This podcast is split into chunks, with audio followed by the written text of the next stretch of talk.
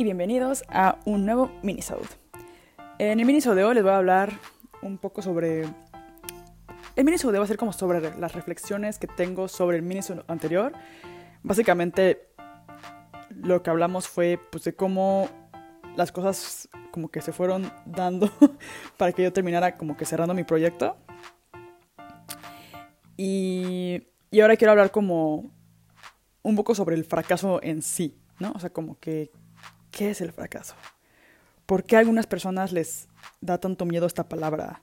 ¿O por qué otras personas como... Por yo en mi caso ya lo veo como normal, o sea, no me parece malo. Pero sin embargo, mi papá, cuando compartí en, compartí en Instagram y luego como que linké el post de Instagram a, a Facebook. Y el nombre que le puse como, obviamente para también para como captar atención era como mi más grande fracaso. Que si es verdad, o sea, ha sido como pues el proyecto más grande que he intentado hacer y que, que ha fallado por una gran cantidad de razones diferentes. Y este mi papá cuando vio eso, como que fue como de no, eso no fue un fracaso. Y me mandó así de que notas de voz, mensajes de WhatsApp, como de, como de toda la experiencia que tuviste, todo lo bueno que fue, todo lo que aprendiste. Y fue como de sí, o sea, como que. A ver, punto número uno, no soy de las personas que comparten cosas tristes o, o sea, por ejemplo, no estoy deprimida y compartiéndolo este, en Facebook ni nada. De hecho, casi nunca comparto nada en Facebook. Le digo, pa, más bien estoy como que generando una reflexión sobre qué es realmente el fracaso y como por qué hay personas que le tienen miedo o por qué hay personas que, que no, ¿no? Y, y está interesante el tema porque, porque mi papá como que tiene esta idea como old school del. Por ahorita ya estamos acostumbrados a escuchar como de que hay que intentar, hay que intentar caerse y levantarse, ¿no? siento que ya estamos más acostumbrados a estos términos como, pues en algún punto de tu vida te vas a caer, te vas a tropezar, vas a fallar, vas a fracasar y vas a tener que volver a levantarte, salir adelante y seguir intentando, ¿no? O sea, como que siento que ya se vuelve una cosa más común. Pero quizás como en la época de mi papá, pues no... El fracaso era como impensable. O sea, no puedes fracasar y ya está. O sea, es off the table. Entonces, entiendo su punto de vista, pero más bien, pues no... Yo no lo veo igual como algo malo. O sea, de hecho, pues de eso quiero hablar ahora, ¿no? Primero quería empezar como como la definición literal de fracaso es resultado adverso en una cosa que se esperaba sucediese bien. o sea, como una cosa que falló. Y pues que no salió del todo bien. En mi caso, pues fue un proyecto grande, o sea, fue un proyecto que duró. Por ejemplo, en Madrid todavía continúa. Pero yo empecé, pues se puede decir que yo empecé desde Madrid. Y luego, pues en México. Fueron que. Yo creo que en total fueron como casi cinco años de este proyecto. Entonces, cuando tú le dedicas digamos cuatro años, cuatro años de este proyecto, le dedicas cuatro años de tu vida a una idea, a un proyecto que al final no se da y lo tienes que cambiar y pues tienes que empezar de ceros, pues ¿qué puede ser eso más que un fracaso? no se me ocurre otra manera de, llamarlo.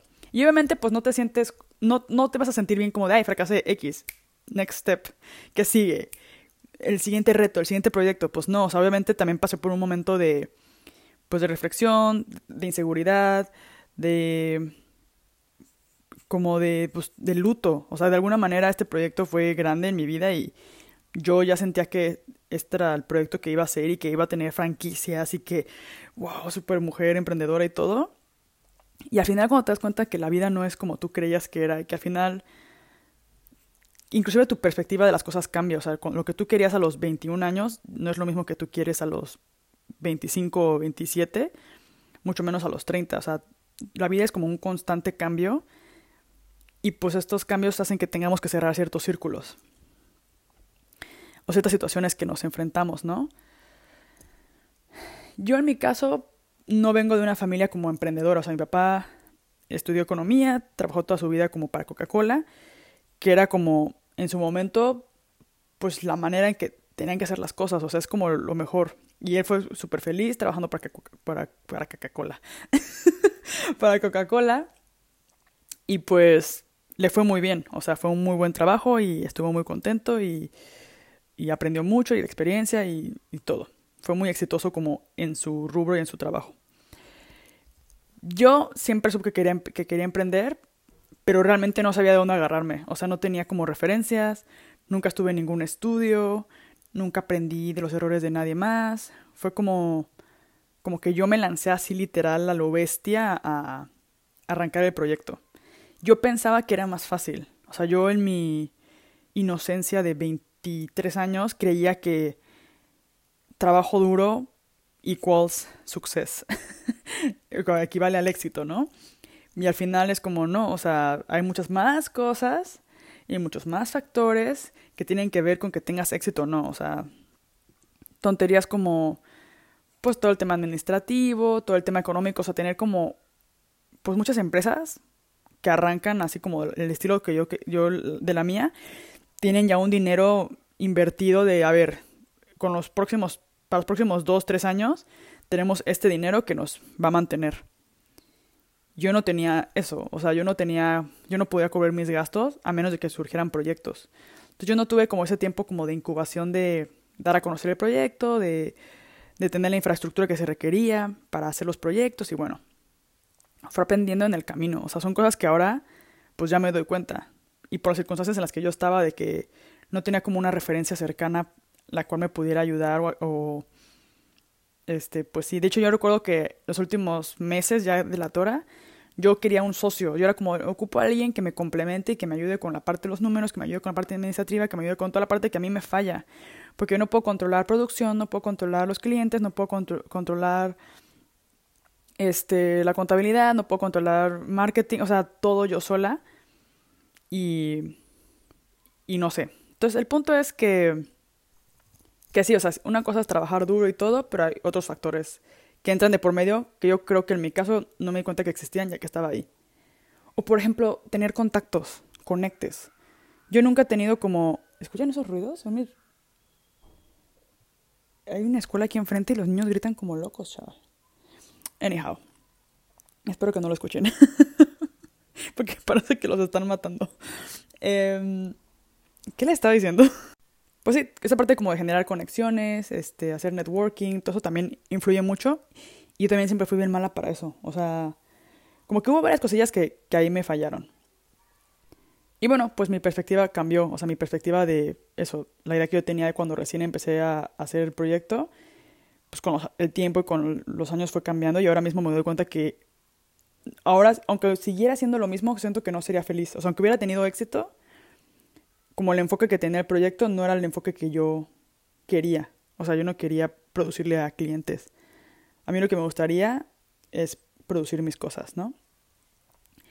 Pero bueno, volviendo al tema del fracaso, quiero decir como las cosas buenas de fracasar. Yo ahora tengo muchísima experiencia y muchísimos conocimientos y muchísimos recuerdos súper bonitos que no hubiera tenido si no me hubiera lanzado a hacer este proyecto yo descubrí que me gustaba dar clases y dar workshops, por ejemplo, workshops, y, dar, y dar workshops gracias a la Tora. O sea, como que gracias a la Tora y gracias a este proyecto, pues me invitaron a, a dar este, pláticas, me invitaron a dar workshops y me di cuenta que se me da bien. O sea, suena bien como, no sé cómo decirlo, como medio raro que yo misma lo diga, pero es como, la neta se me da bien. O sea, por eso como que si se fijan, eso está un poco ligado a lo que hago ahora.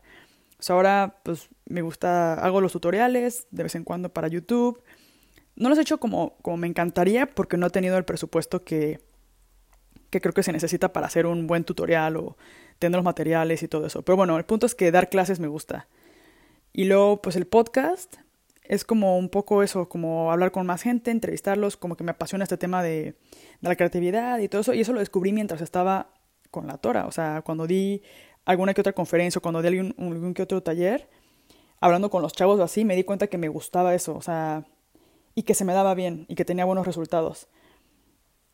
Entonces es como en el camino vas descubriendo cosas. O sea, yo no hubiera intentado este proyecto y nunca hubiera dado un taller, probablemente. O no como con esa seguridad que también me generaba al tener un proyecto detrás. O sea, como que siento que yo llegaba bien segura de mí misma porque pues tenía el taller y, me sentía como que, pues yo me sentía bien segura de mí misma, la verdad. Y este, y pues con esa seguridad, pues yo me, como cuando uno se siente seguro y tiene confianza en sí mismo, es mucho más fácil pues dar una conferencia o dar un taller. Eh, por otro lado, por ejemplo, pues tuve un gran equipo, ¿no? O sea, Ray formó parte del equipo, Lulu estuvo una temporada y durante mucho tiempo tuvimos también practicantes. Y había tan buen rollo en el taller, o sea, era como... O sea, yo echo de menos esos días como de llegar, que estuviera, estuviéramos ahí todos, que bromeáramos, que fuera el cumpleaños de alguien y no sé, como que el chisme y hacer algo, que se rompiera algo y no sé. O sea, era como, como que ese ambiente como del trabajo en equipo, creo que se me daba bien. O sea, creo que no fui mala líder. Sé que sí me vi como novata en muchas cosas y que ellos se dieron cuenta. Así como de no manches, Pau, ¿por qué estás haciendo esto? Pero estoy segura que aprendieron de mis errores. O sea, a lo mejor no de mi experiencia, porque a lo mejor no tenía muchísima experiencia, pero el estar ahí, como que ver en lo que yo la regaba y todo, estoy segura que los chavos que estaban ahí, este, y que, que vieron como que cómo era el proceso en la tora y todo, aprendieron bastante. Y bueno, pues sobre cerámica. O sea, ya estando ahí me obligaba yo, cada proyecto era como que un tema nuevo. Teniendo a Ray, pues yo observaba cómo él hacía los moldes y aprendía como el tema de los moldes. Digo, no soy una experta, me sigue costando. Siento que ocupas mucha práctica y, desarrollar como que un buen ojo para, pues para poder hacer buenos moldes. Pero en general siento que con lo que yo aprendí ahí ya puedo hacer mis propios moldes, aunque no sean perfectos. Y pues que funcionen por lo menos para lo que yo lo necesito. Y bueno, pues organizamos unos cuantos eventos. Estuvimos en el Abierto Mexicano de Diseño y tuvimos una exhibición y todo. Y pues aprendí también un buen como de logística, este, cómo manejar, pues eso, o si hay un evento, como cuánto cuesta. Ni siquiera, yo no tenía ni idea de cuánto te costaba exhibir, quién cuál era la infraestructura que había que tener o cómo funcionaba. Y pues después de esa experiencia, ya estando ahí, pues lo aprendes. Son esas cosas que, que ya estando ahí aprendes. O sea, que no puedes aprender de otra manera hasta que no lo estás intentando, hasta que no lo estás viendo, hasta que no te están dando de topes con ello. O sea, es como, como que te lo pueden contar, pero si no estás ahí, no lo aprendes. Yo, pues, hubiera sido chido que hubiera aprendido de la exposición de alguien más o del taller de alguien más, pero pues como no tuve esa experiencia, pues yo con mis propias ideas, pues fui aprendiendo. Los chavos que trabajaban en. Los chavos que están haciendo prácticas en la Tora, yo no les pagaba. O sea, yo no. Me hubiera gustado pagarles, aunque sea como los gastos de comida y transporte o así. Pero pues obviamente. Em, no había dinero para eso. Entonces lo que hacía era, por ejemplo, les patrocinábamos un proyecto. O sea, si querían, podían hacer un proyecto eh, en la Tora. O sea, usar la infraestructura de la Tora para hacer un proyecto personal. Entonces Piña, eh, unos proyectos que hizo Piña, eh, estuvo en el Alberto Mexicano de Diseño, y luego este Rick hizo unos como unas lámparas como de astronauta que también estuvieron como fueron como premios para Documenta Querétaro. Entonces, como que bueno, di lo que pude, lo que tenía ahí a la mano. Y bueno, pues creo que en general muchísimas experiencias y muchísimos recuerdos que tengo de, de esa etapa que fueron súper bonitos, ¿no? y que de hecho pues me hacen pensar que quiero volver a tener un taller, que me gustaría volver a intentarlo, pero ya con una perspectiva diferente, con, un, con una infraestructura diferente, como que con, no sé, sin cometer los mismos errores, por lo menos. Creo que no está mal fracasar, ¿no? O, no creo que la palabra fracaso sea algo malo, creo que más bien lo malo es cuando no lo intentas o cuando tienes miedo a fracasar, como que tienes miedo a fallar en el proyecto y que estás esperando que sea el momento ideal o que estás, no sé, yo prefiero haber vivido todo eso y haber pasado por todo eso a no haberlo intentado nunca y no haber fracasado nunca. O sea, eso sí está claro. Sé que suena como bien trillado, pero es que lo pienso y digo, no, no me arrepiento para nada de haberlo hecho. Ni siquiera me arrepiento de los errores que cometí. O sea, yo sé que en, su momento yo reaccioné de la manera que creía que era la mejor manera. ¿no? O sea, que intenté resolver los proyectos o intenté resolver los problemas o intenté resolver los problemas económicos como yo pensaba que era la mejor manera. Y al final, pues es eso. Creo que todos tenemos como alguna historia de fracaso. Algunas personas no lo cuentan como fracaso. Yo antes de, de cerrar el taller participé en dos eh, conferencias o dos como pláticas que se llaman Fuck Up Nights. Y tratan sobre una fue en Chihuahua y la otra fue en Querétaro. Y en las Fuck Up Nights, el concepto de, de, esas como pláticas o esas conferencias es que cada quien, que diferentes emprendedores pasan y en 15 minutos tienen que contar pues, sus fracasos. O sea, literalmente como en qué la han regado y todos los fracasos que han tenido para poder tener el proyecto que tienen ahora. o para poder llegar a donde están ahora. Entonces es súper interesante porque es como, pues como que tú cuentas pues todo lo que te sale mal, ¿no? O sea, yo he participado en dos y pues me ha tocado escuchar también historias de otras personas y es impresionante ver como de, no, pues hice esto, perdí todo este dinero y no funcionó y pues luego cerré y con la cola entre las patas tuve que pedir, bla, bla, bla, y, y en trabajar en esto, no sé qué, pero luego volví a levantarme y volví a lanzarlo y ahora sí, ya está funcionando y ahora sí me está yendo chido. Entonces como, como que está chido. Yo, cuando fui a hablar ahí, pues todavía no cerraba mi taller. todavía no había, vivido como el verdadero fracaso, por así decirlo. Pero yo hablaba como, por ejemplo, de los pequeños fracasos que surgían como en el día a día en la Tora. Y, por ejemplo, cuando contaba sobre, eh, por ejemplo, cuando pusimos el taller en, Madrid, el primer horno que compramos fue un horno usado y cuando lo movimos al taller se cayó del transporte y se reventó.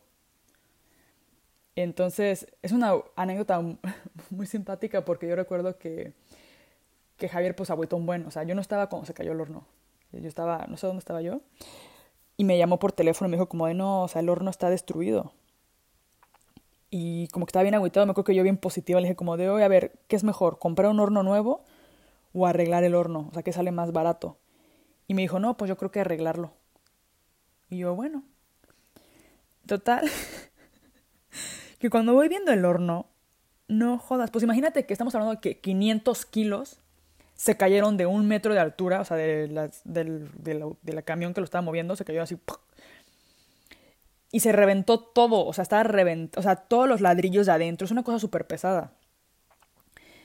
Nada más era como una carcasa de metal así que estaba así todo parchado.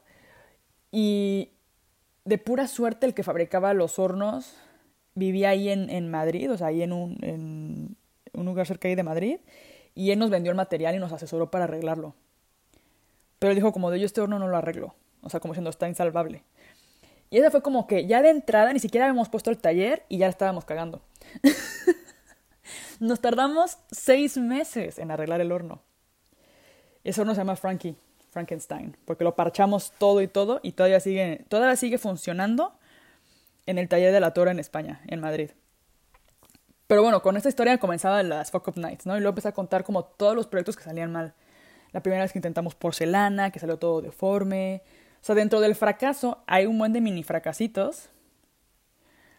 Y pues no importa, o sea, vas aprendiendo, cada proyecto es un nuevo aprendizaje. Entonces es como esta parte como de prueba y error. A lo mejor fracaso suena muy fuerte. Pero, no sé, error, ¿será la otra palabra? Llámalo como tú quieras. Pero hay que cometer errores, hay que fallar, hay que fracasar. Y es parte del aprendizaje, pues, porque eso significa que estás intentándolo y pues lo estás intentando, vas por buen camino, o sea, vas subiendo escaloncitos, ¿no? Aunque de repente te bajes dos escalones, pero de repente te brincas tres.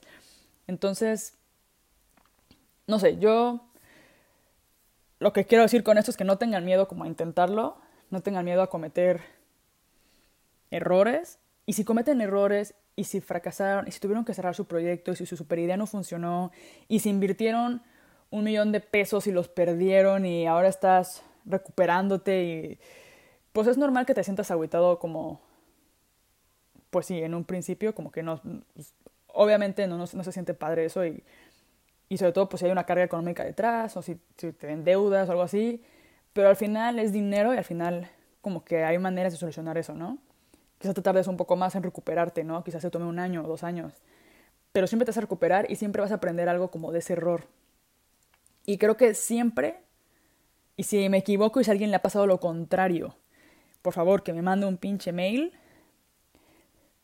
Dudo mucho que te arrepientas de haber hecho eso. O sea, siento que, a ver, tiene que ser algo muy malo que termines en la pinche cárcel para que te arrepientas, ¿sabes? O no sé, algún delito que cometas. eso sí te arrepientes como a nivel, como de, ¿por qué hice esto? Pero en general, emprender un negocio o invertirle a un proyecto o eso no, no creo yo que sea motivo de, de arrepentimiento y de, de, como, como que regret de no haberlo hecho nunca.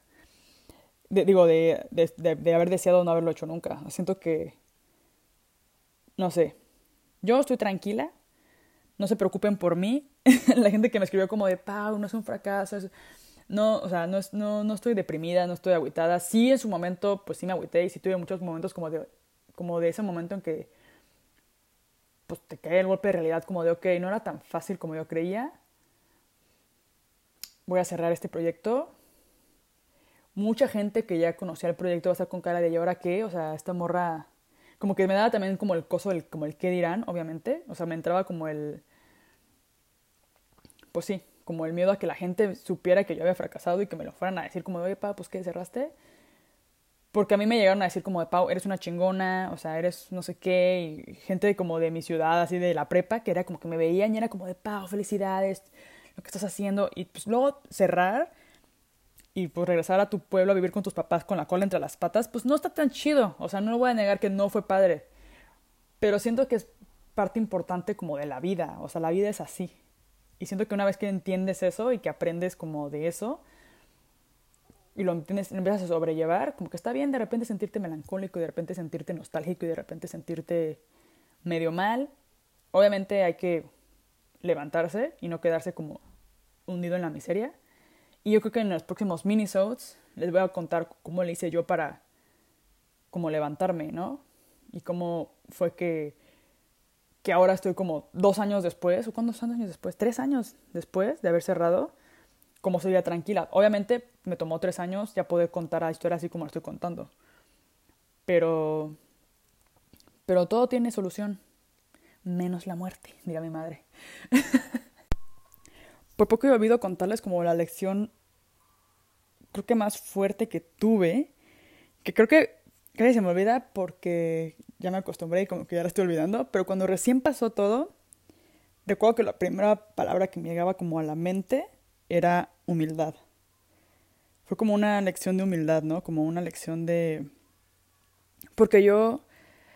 Ah, va a sonar muy mal que lo diga, va a sonar muy mal que lo diga, pero cuando yo regresé de, España, pues había logrado cosas. O sea, yo me, me, me, me, fui becada, estuve viviendo en Madrid, este, hice un proyecto que fue publicado en un buen de, como salió un buen de lugares, y pues yo tenía 23 años, o sea, yo sentía como de, también por eso como que creí que era fácil, ¿no? O sea, como lo que les decía de, pues yo pensaba que era bien, bien fácil y que posiblemente es un poquito de pasión las cosas salían.